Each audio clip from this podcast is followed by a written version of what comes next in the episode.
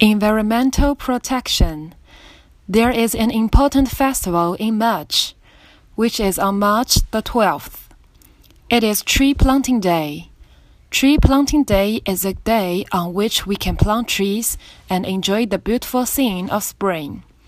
This festival is a good opportunity for us to pay attention to the environmental protection.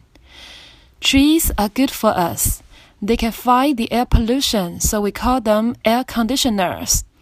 Trees can also protect us from the sun, and they help us prevent water and soil erosion.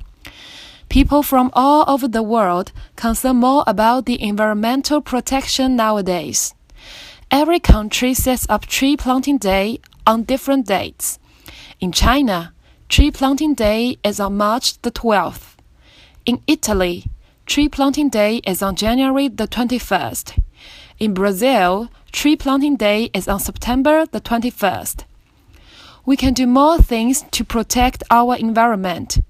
We can smoke less. We can take a bus or subway instead of driving our own car. We can use less plastic dishes and bowls. In that case, our world can be better and our future can be brighter by Crystal.